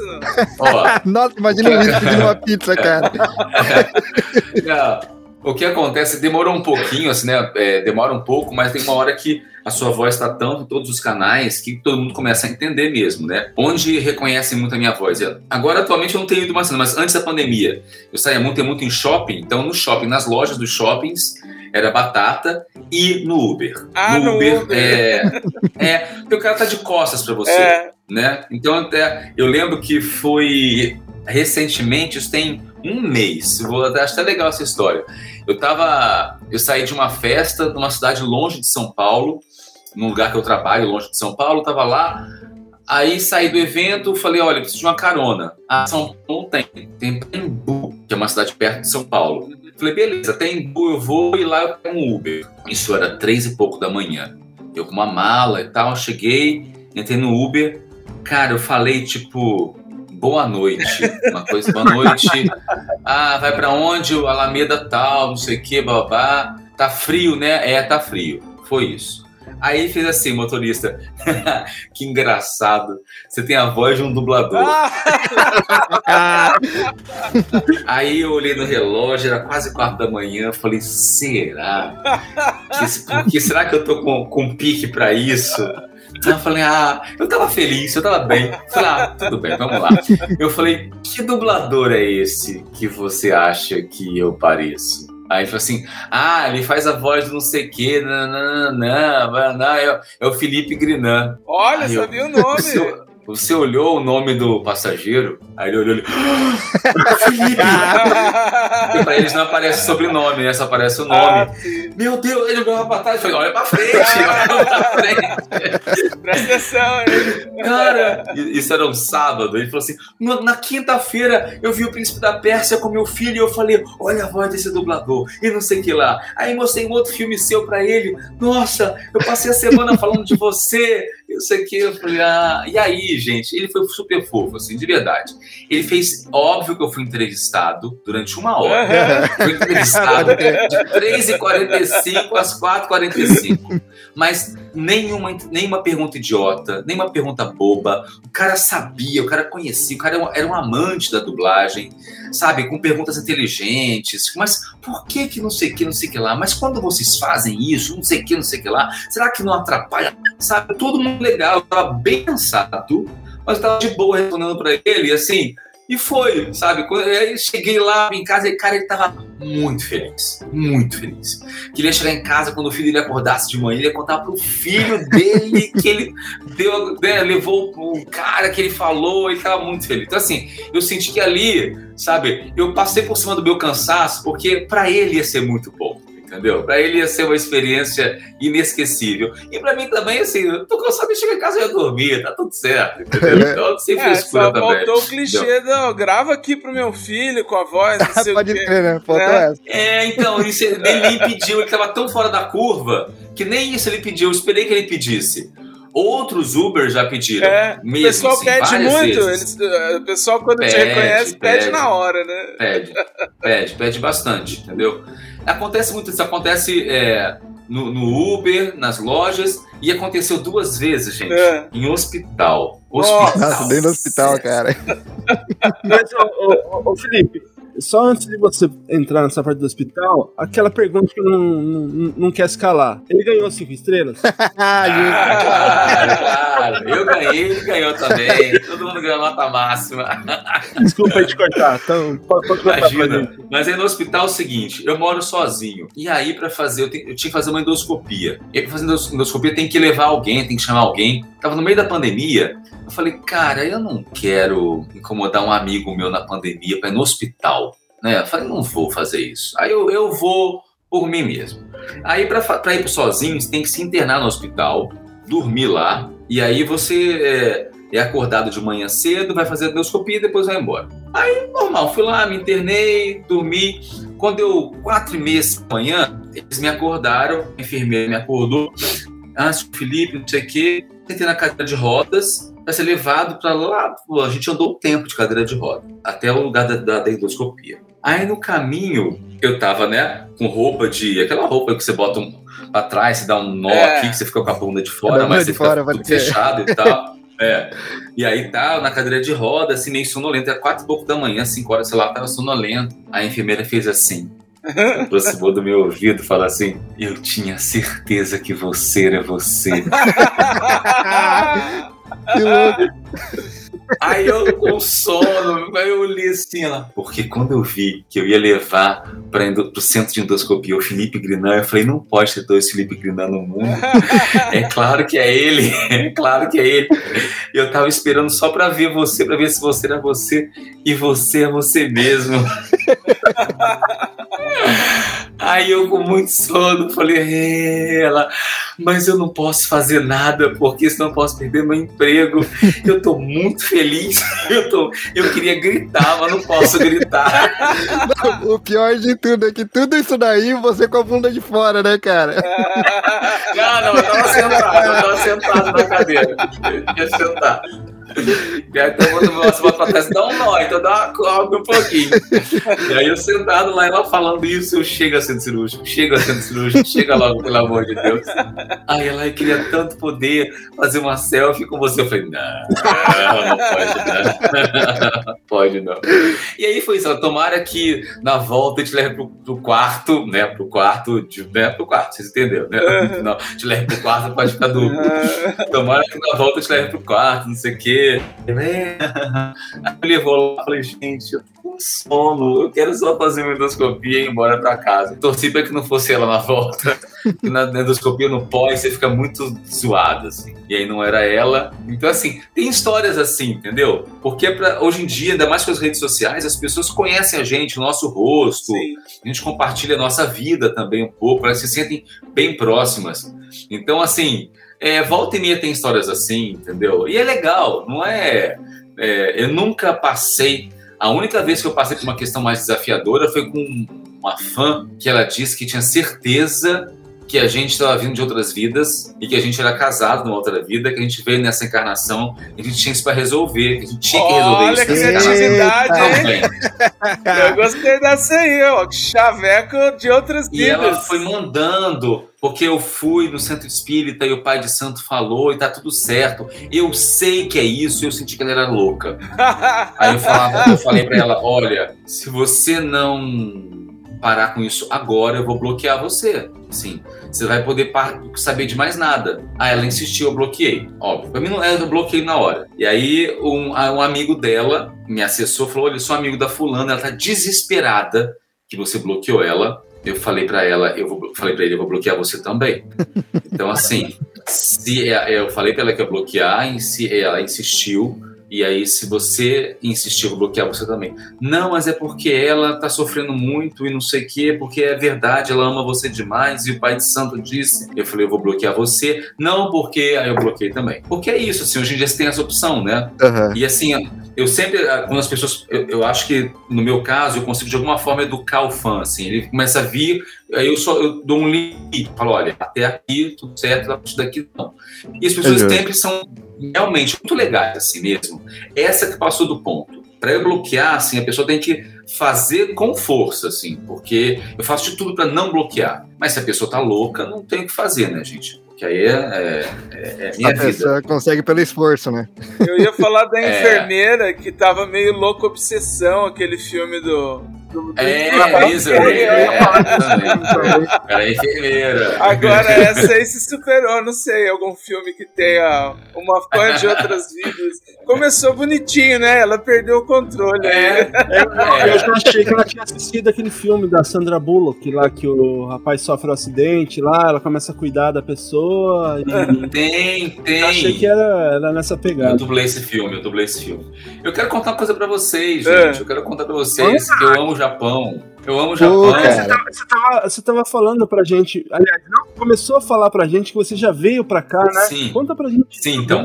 Eu, quando tinha uns, é, sei lá, 30 e poucos anos, eu comecei a, a pensar muito sobre o Japão. Pensar. Pensar que eu queria conhecer, pensar que, eu, que, que deve ser legal. E isso foi ficando muito presente. Até que eu tive um grupo de amigos, que não tem nada a ver com dublagem, que falaram: a gente quer conhecer o Japão. Eu falei, cara, foi meio que eu tava na, na vibe e eles falaram, eu falei, cara, perfeito, também quero ir. O grupo eh, combinou de ir e tal, pra ir pra lá, a gente é, demora, né? Vocês sabem, né? Pra ir, pra voltar. Tipo, cara, não pode ser uma viagem de uma semana, senão não vale a pena. Vocês conseguem abrir na vida de vocês aí três semanas? A gente conseguiu conseguir férias de três semanas. Isso é bem difícil para um dublador. Você às vezes abre mão de alguns, né, algumas coisas, né? Um filme com um, um ator tal, uma série que você está fazendo. Mas eu organizei e fui. E aí a gente é, foi primeiro por Kyoto ficamos um tempo em Kyoto, depois fomos para Tóquio. E aí, gente, eu me senti muito em casa. De verdade, assim. Muito, muito assim. Eu lembro que houve um, alguns dias que eu falei com eles assim, cara, eu quero passear sozinho. Porque tinha uma coisa meio de, ah, a gente vai se perder, e o metrô é complicado e tal. E eu, eu fui um dia é, sair sozinho. Ninguém, nenhum deles saía sozinho, só saíam eles entre eles. É. Eu fui sair sozinho. E, cara, eu me senti muito em casa. Eu fui andando, eu não vou lembrar agora onde que eu fiquei, o bairro que eu fiquei, né, não lembro mesmo. Mas era um lugar legal. Mas era Tóquio. Era Tóquio. Eu, fiquei em Kyoto três dias, depois fui pra ah, Tóquio. Ah, tá, você falou de Kyoto. É, é, aí é, depois de Tóquio eu fiquei esse tempo todo. E aí Cara, eu, eu, andava pela rua sozinho e tal, conheci muita coisa, ia em templos, ia nos shoppings, ia em tudo, assim. Sofri um pouquinho com a comida, porque era muita, muita fritura, né? Sim, muita por incrível que pareça, né? O pessoal vem aqui pro é. Japão achando que é tudo saudável. Achando que tal, vai, não, achando que vai comer caramba, sushi. Cara. Achando que vai comer sushi com cream cheese, né? Aquilo que eu sempre falo é, pra vocês. É que tem muita fritura, cara. Tem muita fritura. Muita fritura, muito macarrão, muita fritura, muito, muito assim. É, a alimentação aí não é muito saudável, né? Muita coisa condimentada, com sabores e cores, muita coisa artificial. Tem bastante coisa né? industrial aqui, muita coisa industrial. Muito mesmo. Assim. Quer é qualquer coisa de qualquer cor, de qualquer sabor, você vai ter, né? Tudo. Muita coisa de chá verde, que eu nem curto muito, mas muita coisa de chá verde, gente. Nossa senhora. Sorvete de chá verde, bolo de chá verde. Chocolate de chá verde. Pouco pão, né? Não tem pão praticamente. Eu não, não vi muito pão. Não, tem, tem, tem bastante, mas é, é. aquelas padarias que, que tem aqueles pães, vários pães diferentes e tal, que é um pouquinho mais caro, sabe? Mas tem bastante, ah, tem bastante. Eu vi, é, vi muito restaurante italiano, muito restaurante italiano, bastante. E assim, e me diverti. E, e foi legal ter ido. Aí passou um tempo, eu acabei voltando pro Japão. Aí eu fui para uma cidade do interior do Japão, a três horas de Tóquio. É, aí fui com um amigo só, que tinha família lá. E eu falei, ah, cara, botei uma pilha nele, porque ele não conhecia a família dele de lá. Falei, pô, vai conhecer sua família, e não sei o quê, será que não é legal? E, e, se eu fosse junto, vai conhecer sua família e me leva, entendeu? Aí fomos pro interior, e aí eu realmente não sei o nome da cidade, que eram muitas cidadezinhas, assim, muitas, muitas, sim, muitas sim. cidades. Aí conheci um outro tipo de, de cidade lá, onde tem as indústrias, né? E as pessoas trabalham nessas indústrias. Muitos restaurantes de, de, de, de highway, Sim. né? Restaurantes uhum. de. É, e aí, cada dia comendo num restaurante diferente, assim, conheci vários. É, as casas feitas de pré-fabricadas, né? Sim. E aí eu peguei trem para ir para Tóquio. Aí eu conheci, aí eu entendi como era o metrô funcionando, aí eu aprendi a andar de metrô. Na, na outra vez eu não aprendi, não. Até errei e tal, me perdi. Nessa né? eu aprendi a andar de metrô com o um aplicativo lá, eu ia realmente de onde eu queria, para onde eu queria, sabia a hora, entendi tudo. Também foi uma outra viagem de três semanas. Foram duas viagens muito importantes para mim, assim. Então eu gostei muito de ter conhecido, assim. E quero voltar mesmo, assim, Porra, assim, pretendo cara. voltar. pretendo voltar. Se voltar dessa vez, tem, tem guia turístico, ó. Ah, que coisa boa. Nessa segunda, passei meu aniversário em Tóquio. Fui passar meu aniversário e tal. É, quis passar meu aniversário em Tóquio mesmo, entendeu? Então, assim, eu tenho um carinho muito grande, assim, e eu vou me organizar para voltar mesmo, assim. É que o que acontece, gente, com a, a pandemia, né? Quando a pandemia começou e a gente ficou sem dublar, a minha vida deu uma bagunçada, assim. Eu falei, cara, eu, eu senti que eu, eu moro sozinho, meus pais já morreram. Eu falei, cara, eu preciso realmente me organizar, até financeiramente, assim. Uhum. E, é, eu sou, eu moro sozinho e tal. Então, hoje em dia, eu tenho um objetivo, sabe, de juntar dinheiro, de ter uma grana guardada e tal. E essas viagens, Justo. mas essas viagens, antigamente eu fazia viagem que estava no cartão de crédito, tudo. Ah, depois eu pago. Hoje em dia eu não uso mais cartão de crédito, entendeu? Eu mudei meu, meu mindset. Ah, então, assim, para eu viajar, é, eu tenho que ter o dinheiro da viagem. Justo. Eu tenho que viajar com o dinheiro, entendeu? É, mesmo que de repente eu, eu tenho dinheiro aqui, boto uma poupança, que seja, e pague um cartão lá, mas eu tenho dinheiro aqui, entendeu? A minha cabeça hoje em dia mudou, porque eu não posso mais. Quando é, a pandemia chegou, eu tinha me mudado há pouco tempo para esse apartamento onde eu moro e comprei muita coisa no cartão, muita coisa parcelada. Falei, ah, trabalho, trabalho bastante, não tem como dar ruim. Aham. E aí veio uma pandemia. E aí eu tinha muitas parcelas, muita coisa parcelada de cartão, muito, muito, muito, e não tinha trabalho. Então, assim, eu tinha um- uma vida que eu tinha que tem que entrar uma grana boa para essa vida funcionar. E ficou dois, três meses sem entrar. Que podia ter sido muito mais. Se eu fosse um ator de teatro, né, ou de TV, teria sido muito mais. Então eu falei, cara, com a pandemia eu tenho que ter aprendido Aham. isso. Então, hoje em dia, eu tenho que ter dinheiro guardado. Então, quando eu fizer essa viagem de novo, eu vou ter uma grana, porque a passagem é cara, a hospedagem é cara, é uma viagem de três semanas, de três semanas a quatro. Então, assim, eu vou estar nesse tempo sem dublar, então eu tenho que ter o dinheiro do meu mês de dublagem todo também, eu tenho que ter esse dinheiro. Ô, Felipe, Né? Então, a, consciência financeira disso é. Eu tenho que ter essa consciência. é bom que hoje em dia, como tem bastante coisa de internet, não rola fazer umas viagens assim gravar em outros lugares. Porque tem, tem estúdio, até estúdio, não sei se. Não, acho que não funciona. Estúdio de música não funciona pra aí- isso, né? Não, temos três questões. Eu tenho que ter garantidamente uma boa internet, que não é impossível, mas eu tenho que, se eu de repente pegar um Airbnb e a internet não for boa, eu vou ter que ir para outro, e para outro até achar a internet, a internet boa não é só sobre a velocidade, tem que ser no cabo, Ah, entendeu? Justo. justo. coisas. Então, esse é um ponto. Eu tenho que ter um som bom, que implica em levar o meu microfone. O meu microfone ele funciona para minha acústica. Aham. Cada microfone corresponde ao seu entorno. Ele é bom para o seu entorno. Então ele funciona aqui.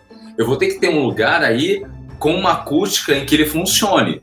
Então assim, eu não posso colar espumas no Airbnb para onde eu for ou hotel. Vai ter que ser dentro de um armário. Aham. Eu tenho que conseguir criar uma estrutura dentro de um armário para poder fazer isso. E aí tem a parte externa. Vai ter uma obra? Vai ter barulho? Os vizinhos, ente- entende? E no Japão, por exemplo, eu estou no fuso oposto. Ah, o fuso. É. Oh, o fuso. É, eu vou ter. É. Então, assim, quando eles estiverem gravando aqui de 8 da manhã até as 8 da noite, eu tô aí de 8 da noite até 8 da manhã. Aham. Entende? Tudo, tudo isso nessa viagem especial é, dificulta muito, muito mesmo. Entendeu? E outra também. Em viagens mais próximas, com... Você Ah. acaba não aproveitando a viagem, né? Porque você É. vai estar trabalhando, né? exatamente. E o objetivo é férias, Claro. né? É justo, é justo. É, É justo. agora você É, falou é, aí né? do preço da viagem, agora a hospedagem, você mantém contato com eles aí? Porque assim como você, eu tô no Brasil e converso com essa turma do Japão, já esperando o dia que eu vou pra lá com hospedagem garantida. Já falei isso pra todo mundo. Uma coisa que você pode ter certeza é que aqui, quando a gente arrumar a hospedagem, ninguém vai falar que. Que você é a pessoa certa de outras vidas, que. ô, ô, Felipe, até complementando o que você estava falando em relação aqui do Japão, das coisas serem artificiais, Aham. Pro, pros ouvintes aqui, depois eu vou colocar no Instagram a foto. Eu achei isso aqui muito interessante. Eu não sei se vocês vão conseguir ver. Uhum. Essa aqui é uma Fanta de uma edição especial. Ela é azul Oh, e você não sabe qual é o, o sabor dela. Sabor azul. É igual Tang. aham. Tang é sabor a cor, né? Sabor amarelo. What, what the Fanta, é, what, é, what the Fanta tá escrito aqui, né? Então tem até uma. E você tomou? Não, eu vou fazer um vídeo dela depois pra ver a reação tomando. Eu achei no mercado, né? Eu comprei e falei, não, ter Mas peraí, ela é azul ou a garrafa é Não, azul? é? Não, ela é azul mesmo. Olha lá, ó. Ó, é, tá certo. É azul. É, Felipe, cor aqui, aqui já rolou, aqui já rolou até Coca-Cola transparente, cara. Sério? Tem, tem a Sério? Coca-Cola transparente, tem a Coca-Cola branca. Branca igual tipo leite? É, é, a cor é de, de leite, assim. Parece que colocaram. Eu, leite. quando fui, eu fiz uma coisa, eu fiz fotos de todas as bebidas que eu tomei. Eu tenho no meu iPhone, eu fui fazendo foto. Eu, eu não lembro como é que tinha um jeito, eu não sei se fazia assim ou assim, mas tinha um jeito. Eu, eu ia na- nas maquininhas, ia provando de todas, todas, todas, dos quentes, dos É frios, coisa pra caramba, cara. tudo, né? Era uns, é, era uns dois por dia, assim, por uns 60 coisas, entendeu? Aí eu tomava e assim, não, isso vai valer só pra foto mesmo. E jogava fora, era ruim, entendeu? Bom, isso aí é só você como um, um deus que pode fazer, porque isso aqui não, eu acho que não faz muito bem, não. Claramente isso É. te mata, né? Pode escrever. Gente, eu fiquei com na primeira, na, primeira semana eu fiquei com espinha, na- uma espinha enorme na testa, logo que eu cheguei. O corpo já veio assim, já, entendeu? É muita coisa artificial. Né, aqui tem muito, meu. Muito, muito, muito. É, é, coisa industrial aqui é bem forte. E é barato, né? A parte É. industrial, pelo menos. Não, achei tudo. É uma coisa engraçada aqui para você pegar o visto, né, pra, de turista. Eles, disser- eles querem ver sua conta bancária e tal, porque eles dizem que é uma viagem cara. Aham. Gente, para quem vive no Brasil, nada é caro, né? Não é caro. Aí nada é caro. Aqui é caro. Então, os preços daí, das coisas daí também é tudo muito. Aí dos, dos Estados Unidos, tudo é muito ok. Vai ser caro um, pouquinho lá na Europa, né? O euro. É. Até o dólar, né? É, a 5 reais fica caro. Mas as coisas em si não são caras, né? Não mesmo. É, né, começou, começou a de- ficar caro. Deu, deu uma aumentada, mas tipo, É. foi coisa absurda, assim. Coisa de 20%, 30%, dependendo do que. E falando em comida, né? É, Aumentou bastante, bastante. Chega se fala imigração, imigração. Eu sou Brasil. Aqui nada, nada surpreende. Aqui, aqui é Brasil. Posso fazer uma pergunta em relação à música, cara? Sim, pergunte. Essa daqui eu acho que o André vai gostar. Eu vi já faz um tempo atrás, já. Já faz um tempo atrás. Então eu posso estar errando a pessoa. Mas você fez backing vocal pro Milton Nascimento, né? Não, não errou a pessoa, não. É o Milton eu. Nascimento mesmo? Caramba, cara. Aí, André, tá vendo essa aí, cara? Então, eu, eu tava- tinha acabado de sair da escola, escola de teatro, eu saí com sangue nos olhos, né? Assim, eu vou, eu vou dominar o mundo, tudo, vou conseguir tudo. E aí eu fiz é, teste para um workshop de um diretor de teatro chamado Gabriel Vilela. E aí esse workshop era para ele conhecer atores para montar uma peça. O que a gente não sabia. Aí é um workshop com 90 pessoas, desses 90 eles tiraram. é, não, eles receberam é, 300 currículos, separaram 90 pessoas. Dessas 90 pessoas, eram workshops com essas 90 pessoas. Aí separaram 30 para fazer uma, uma peça. Aham. E desses 30 separaram um, que é fazer show com o Milton Nascimento. Caralho, Eu fui esse um. cara. Foi esse Que um. louco. Eu tava com sangue nos olhos mesmo. assim. E aí, é, eu lembro que no dia eles vão falar comigo: Você canta? Canto. Eu cantava tipo escola de teatro, não cantava assim, mais ou menos, né? Canto. Então você pode ficar até mais tarde no dia da, da, da aula pra cantar música pra gente? Eu falei: Posso. Aí eu escolhi uma música da Elis Regina, cara. Caralho, uma cara. coincidência. Aquela bêbada equilibrista. Aham. E a música, né, que eles Regina é importante para esse universo do Milton tal, tá, tá na mesma sintonia ali. Cantei, eles curtiram. No dia seguinte falaram: olha, a partir do dia tal, tal, você teria tempo livre para não sei o que lá. Eu, eu tinha que ir morar, era tipo Big Brother. Eu tinha que ir morar num hotel com mais alguns rapazes durante um mês para que a gente, a gente ia ensaiar todo dia de nove da manhã, de, sei lá, de nove da manhã às onze da noite, todos os dias, durante um mês Caramba. porque o show ia estrear em um mês.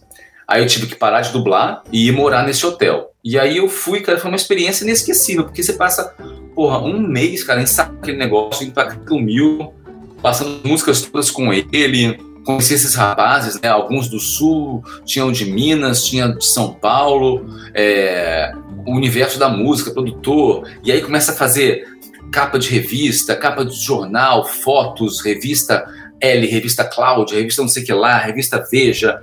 Foi uma loucura. Eu fiquei viajando o Brasil durante quase três anos. Caramba, cara. É, pô, só hotel, hotel cinco estrelas e tal. E a, a gente era, era um grupo que fazia parte desse, desse show de backing vocals. A gente cantava, tocava um instrumento, é, dançava, fazia acrobacia. E isso, o show fez muito sucesso. E esse- esses rapazes fizeram muito sucesso, né, do qual eu fazia parte. A gente chegava em todas as cidades, o Milton dava entrevista e a gente dava entrevista também.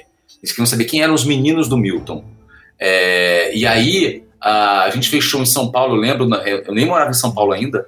O show no Ibirapuera foi para 100 mil pessoas. Nossa. Cara, A gente foi em Lembra qual cartaz era no, no o, o espetáculo? Tambores de Minas, é o nome. Hum, Jogar na internet tem vários, no YouTube tem vários vídeos, é, vários can... Pô, porque era o Milton, o Milton tinha quase morrido.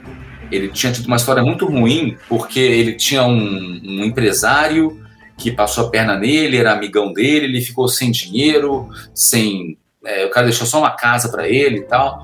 Ele quase morreu. caramba. E aí ele estava retomando nisso. Então todos os artistas iam lá prestigiar ele. Então era Caetano, Gal Costa, Betânia, Chico, Gil, Milton, qualquer pessoa que você imagina no Montenegro, ah, todo mundo foi ver. Era um show que o Brasil foi ver. Os fãs dele que ah, ah, né, amam ele, ah, a gente achou que ele ia morrer, então a gente vai lá para abraçar ele e tal. Então era uma coqueluche, assim, era uma febre. Fizemos especial para Rede Globo, fizemos, eh, gravamos DVD, gravamos CD ao vivo, capa de todos os jornais, to- todas as revistas. Foi uma coisa de, de louco, assim. Foi, foi uma coisa, Agora- uma experiência. Agora, Felipe, sobre que louco. música aqui, a gente não pode deixar de passar isso, porque é uma piada interna nossa. Obviamente que se você se você cantou com o Milton Nascimento, viu todos esses artistas, você é um cara que gosta do Djavan também, né? Gosto. Ah, Ah, Entende, Djavan? Entende as letras, Felipe? Açaí, açaí ah, guardião, veio, zoom de Besouro-Ima, não foi, né? branca é a tez da manhã. Ah. Não tenho a menor ideia do que isso quer dizer. Açaí guardião, zoom de Eu não vou explicar, que essa também é a piada aqui. Eu não vou explicar, eu sei Branca explicar. é a tez da manhã, né? Não, não, eu vou, eu, vou, eu vou ter que contar o porquê da piada interna, porque é sempre engraçado. Então, teve um dia aleatório, a gente começou a gravar, por algum motivo, a gente falou alguma coisa em relação à letra do Djavan, a gente falou do lance de não entender, mas a gente falou só zoando, e foi um negócio muito pontual. Cara, o Andrei, ele ficou tão puto, foi a primeira vez que eu vi o Andrei pistola. Nunca mais a gente deixou de zoar o Djavan Que, aqui. que é E a assim, gente né? A, gosta de a liberdade, a liber- Como que é que você fala, ô, Reino? Que a liberdade. A liberdade não. É. Como que é que você fala? A intimidade. A intimi- a intimidade é uma merda. Então, aí o que, que acontece? Eu sei o que, que deixa o, o Renin pistola, eles, eles sabem o que, que me deixa pistola, e a gente tava tentando descobrir alguma coisa pra deixar o André pistola, e nada tirava ele do sério. Até a hora que a gente falou do Djavan, é, é, é a no- gente nem tava tentando nessa hora, né? Não, e aí todo convidado de garbo e elegância que vem aqui, eu tento defender o Djavan aqui. Mas já Mas foi eu- pro outro Djavan. lado já, agora então eu vou continuar aqui. Não, eu, eu sei até que ele lançou, então eu vou além. Ele acabou de lançar um CD, É, não é? é o dele. Eu ouvi o CD já. Sim. Ouviu o CD? É. Acho que a voz dele tá um pouco, tá um pouquinho menos aguda, né? Ele tá, tô começando a achar que a voz tá começando a envelhecer, tá começando a ficar cansado. É, Mas a poesia dele é maravilhosa. É isso que eu lance, é poesia. é isso aí. Você não tem que ouvir esperando. é, é, o outro também, aquele o, o Carlinhos Brown. Ele faz músicas pelo som das palavras. É. É justo. Não é a palavra batendo banco, bacataca, tica, não é porque é o som da palavra. Então o açaí, o açaí guardião, né, ele é uma, uma poesia. Não é uma coisa quadradinha, não é uma faroeste caboclo que tem uma história para você seguir. É uma poesia. Amanhã traz essa sensação, é uma sensação da manhã. E é isso, é bonito. Você entendeu, né, Andrei? Não é pra procurar sentido nas coisas que ele tá colocando Não, lá. não, não vou falar, não vou dar esse gostinho pra vocês de ficar explicando. Mas, ô, ô, ô, Felipe, pra, a gente já tá acabando aqui. Eu queria fazer um bate-bola Ah. rapidinho com vocês. São quatro perguntinhas bem, bem básico aqui. Pra você, shopping ou praia? Shopping. o carioca Eu falo isso lamentando aí, ó. É, eu faço com vergonha porque eu eu não, não gosto de praia. Tô no Eu seu time nessa aí, cara, sinceramente falando. É. Shopping. Shopping tem de tudo, né? Se bobear shopping tem até praia. Exato. E shopping tem hambúrguer, É. que é a coisa mais importante do mundo. Mano ou meu irmão? Tá bom, nenhum dos dois. Minha irmã? Ah, o dublador que sempre buscando originalidade aí. É, é porque eu, eu sou, eu sou, eu sou meio digito, entendeu? Mas eu entendi a pergunta e juntei tudo. Minha irmã. A polêmica, bolacha ou biscoito? Cara, eu sou, eu visto muito a camisa. Então, assim, São Paulo me recebeu com carinho, com amor, com afeto. Eu sou, eu, eu já falo bolacha. E a última aqui, dogão com duas salsichas, purê de batata, ervilha, dois hambúrgueres, queijo, batata palha ou ketchup na pizza? Ah, mas as duas coisas são péssimas. Nenhum dos dois. Eu jamais. Se botar o ketchup na pizza, é que a pizza tá ruim. Aí o ketchup é o que salva a pizza ruim. É, a pizza tem que se esforçar pra ela ser ruim, mas ela consegue às vezes. E, do- e dogão, é que eu não como mais carne, né? Agora eu sou, eu sou vegetariano, tenho essa Ah, dificuldade. justo. E eu sou, eu sou mais purista. Eu acho errado encher. Acho errado colocar o ketchup na pizza. Acho errado botar esse monte de coisa no, no- no dogão. Dogão é pão, a salsicha vegana e molho. É. E acabou. Não tem pirê, não tem nada. É um- Não tem. No máximo, mostarda É. e um pouquinho de batata palha. Só isso. Porque batata palha vai até com, Até pura, né? com salada. É, até com salada. Mas esse dogão do Will tá bom, não tem milho. Eu gostei dele. É, não, Milho. milhos nem pensar. E ervilha, Não, né? ervilha, Milho, pelo amor de ervilha. Deus, ervilha não dá.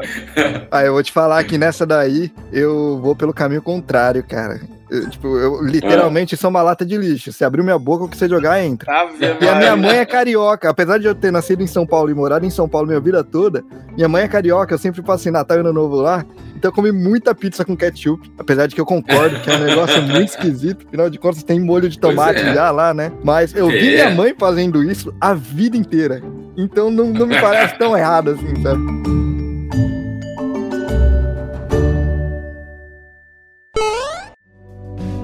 Você está ouvindo Press Starcast, sua revista digital do mundo para o mundo.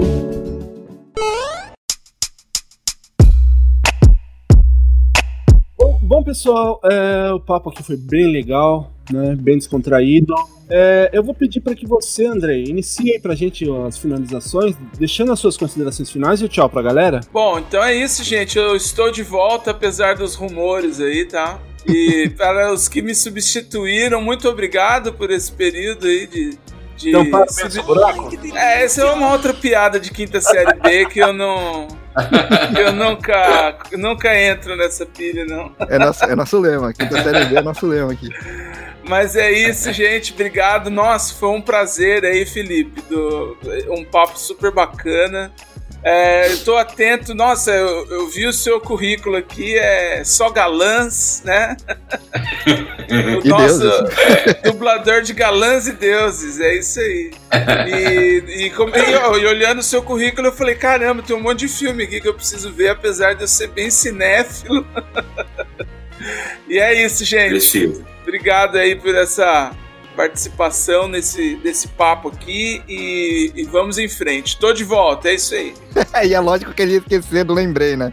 Ai, desculpa. Bingo! pois é. É, gente, eu tenho um outro podcast, um podcast de memórias afetivas que eu toco sozinho aí com a participação dos meus amigos da Podosfera, que é um, é um podcast que fala de memória afetiva. Então, quem quiser ouvir, tá lá nas plataformas Podcast Lembrei. E entre lá no site que é www.podcastlembrei.com.br. A gente troca uma ideia lá sobre memórias afetivas. Felipe tá convidado aí para uma próxima também. Quiser falar das suas memórias afetivas, a gente já marca aí um esquema. Um abraço. Felipe, Tá muito obrigado mesmo por esse tempo que você disponibilizou pra gente. Eu tenho que confessar pra você que pesquisar sobre você foi difícil. É, eu comecei a fazer a pesquisa, juro pra você, eu parei em 14 páginas de trabalho. tá? Eu parei, eu não fiz mais pesquisas, né? É, eu vou pedir que você, é, aliás, primeiramente aí, seja bem-vindo. E sempre que você quiser participar, quiser trazer algum, alguma coisa aqui, as portas sempre abertas para você. Eu vou pedir que você deixe aí as suas considerações finais e tchau pra galera. Bem, foi um prazer participar com vocês. Assim, é, o Will sabe como foi com- complexo a gente chegar nesse dia, nesse horário, né? Minha agenda, graças a Deus, está bem atribulada. Todo dublador quer isso, na verdade, né? Então, assim, isso é um reflexo do, do que eu venho plantando mesmo. Tô trabalhando bastante todos os dias, de segunda a segunda, manhã, tarde e noite. E como eu sou um capricorniano, workaholic, tá tudo certo. É, eu trabalho muito, mas trabalho com um sorriso no rosto, então tá tudo certo. A minha medida é essa. O dia que eu estiver mal-humorado, eu vou diminuindo um pouquinho, por enquanto estou bem humorado. E, e, assim, na verdade, em relação a, a esses bate-papos, assim, eu queria realmente fazer mais, assim, é sempre prazeroso. Volta e meia, quem me convida, é, as pessoas com quem eu esbarro são pessoas legais, com papo legal, então assim, como esse foi, né? Queria Obrigado, poder ter cara. mais tempo também. É, não, com certeza. Os- vocês três aí mandaram super bem. Queria poder ter mais tempo para poder. Porque isso, embora eu fale do trabalho, é descontraído, é bater papo, né? É é rodinha de bar, assim. Então, é, é- uma hora em que eu não tô lá olhando pra tela, caçando boca, entendeu? Então, eu, é, eu, eu preciso disso também, né? Isso oxigena o cérebro. É, eu não tô lidando com dubladores, tô falando de dublagem, mas não tô lidando com dubladores, tô lidando com outras pessoas. Então, eu vejo o jeito de vocês, a mecânica de vocês, as piadas de vocês, né? Então, pra mim é muito legal. Ajudar um pouco mais de frescor. Então eu, que agradeço piadas- o convite. Assim, Pelas piadas já peço desculpa já. pelo Will, aliás. tudo. Desculpa pelo que eu me segurei, porque a quinta série aqui apita muito. É, com certeza. A gente procurou Eu aqui agradeço. é, trazer algumas perguntas, né, que, como eu falei, a gente assistiu algumas entrevistas suas para procurar fazer perguntas que as pessoas não costumam fazer. Espero que nenhum de nós aqui seja bloqueado nas suas, nas suas listas. Não será, não será. Até porque eu vou ao Japão um dia desses. É isso então aí, tem que manter aí. minhas, É tem que manter minhas amizades, né? Né, André? É isso Tem que aí, manter as amizades com o Japão. Né? É isso aí. e aqui do Caramba, eu vou. e aqui do eu- Prestart, não só no Japão, qualquer lugar do mundo aí, só dá um toque que a gente arruma um contato lá. Hein? Eu vou Tá bom, ser tá guia certo. turístico do Wiz, cara. Quem é que pode falar isso? Vai, vai, vai sim, com certeza. E aonde que as pessoas te acham? Olha, eu tenho o Instagram, né? Que é arroba Felipe Grinan, como tá aí na tela. Que ah, não, não aparece a tela para as pessoas, né? Só pra gente. Então, Felipe Grinan, é, com dois N's, N-N-A-N. Eu também tenho um canal do YouTube que eu não, não, não alimento muito, não. Tem eu contando umas histórias de terror, tem eu cantando um pouco, tem umas cenas de dublagem. Mas mesmo sem alimentar já tem 20 mil inscritos lá. É, então é por aí. Facebook eu não uso muito, é mais essas redes, mais mesmo assim. Mas também é, eu tô tentando postar coisas, não tô conseguindo ser tão diário assim, porque atualmente está com bastante trabalho, né? E eu preciso da- dar uma focada, então o Instagram tá meio de vez em quando. Mas de vez em quando tá lá. É isso, basicamente. Renin, também encerrando a- os agradecimentos aí, por favor, deixa as suas considerações finais e tchau pra galera. Opa, beleza? Primeiro, galera, vocês que ouviram a gente até aqui, valeu mesmo. É, cara, esse episódio foi absurdamente louco. Eu falando como fã e agora trocando ideia, assim, caramba, cara. Prazerzaço demais, assim mesmo, tá trocando essa ideia contigo. Tô muito, muito feliz mesmo com isso. E, cara, é muito legal quando você conhece alguém que você gosta do trabalho e a pessoa é legal. E... Bate, bate uma Valeu. satisfação, tá ligado? É muito legal, é muito legal mesmo. E, porra, cara, é o Wiz, né? É o Wiz, é, o- é- é- é- não, tem, não tem muito o que falar Marte. também. Mas assim, é, diferente do Andrei também, eu não vou esquecer do meu podcast. Então, Ah, quem quiser ouvir um pouquinho aí sobre a cultura aqui do Japão, principalmente a parte mais independente aí, a parte musical, que a gente fala das de bandas independentes aqui, de, aqui do Japão, é, dá uma ouvida lá no Dropzilla Cast. né? A gente também fala sobre ciência com o Léo da NASA, que sempre traz aí umas informações bem legais aí para vocês. É só procurar como arroba DropzillaCast. Em qualquer plataforma que vocês procurarem, vai estar como arroba DropzillaCast. Espero que vocês tenham curtido aí esse papo, porque eu curti demais. Valeu, galera. Abraço. Valeu. Eu, eu não vou deixar as minhas considerações finais, eu vou deixar só o meu pedido. É, Felipe, tem como só dar o tchau pra gente, como, ou como o Wiz, ou como o Mark, ou o personagem que vocês conhecem? Ó, o cara do táxi não pediu, mas o Will não podia deixar de, de pedir, né? Eu adorei passar esses momentos com vocês. Vocês nem falaram comigo durante, nem perguntaram a cor das minhas listrinhas, mas tudo bem, eu tava aqui por perto, eu tava por perto. Que esse podcast faça muito sucesso. Um beijão do Marte. E eu só posso falar Quero. bom dia, boa tarde, boa noite e tchau. さ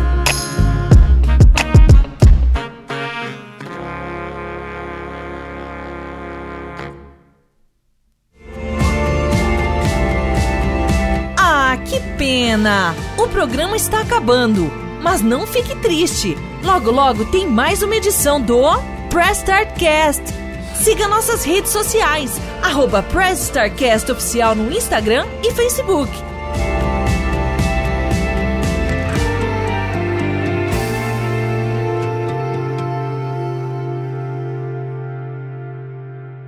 EI エスタルテイロエセエピゾジオファレガウマズノーバイインボラエイムダ Ouça. Josal começando daqui, tá? Ah, ô Felipe, é, não liga Oi. também que eu chamo uns personagens virtuais aqui, não, não tô tá. muito doido não, tá? tá? Isso é o que ele diz, isso é o que ele diz. Essa é sempre a desculpa dele. Ah, eu tenho, eu tenho, eu tenho que me defender, né? As conversas na cabeça do Will. É, né? é, ele conversa com a voz dentro da cabeça dele. Então bora lá. Jorzal, começa daqui, tá? Olha, esse é um deles. Falar, a gente quer conhecer o Japão.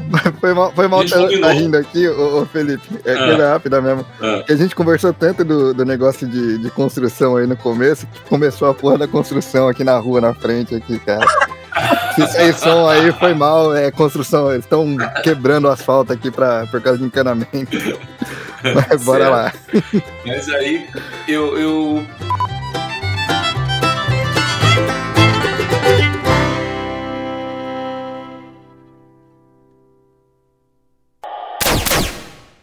Editado por Rafael Zorzal.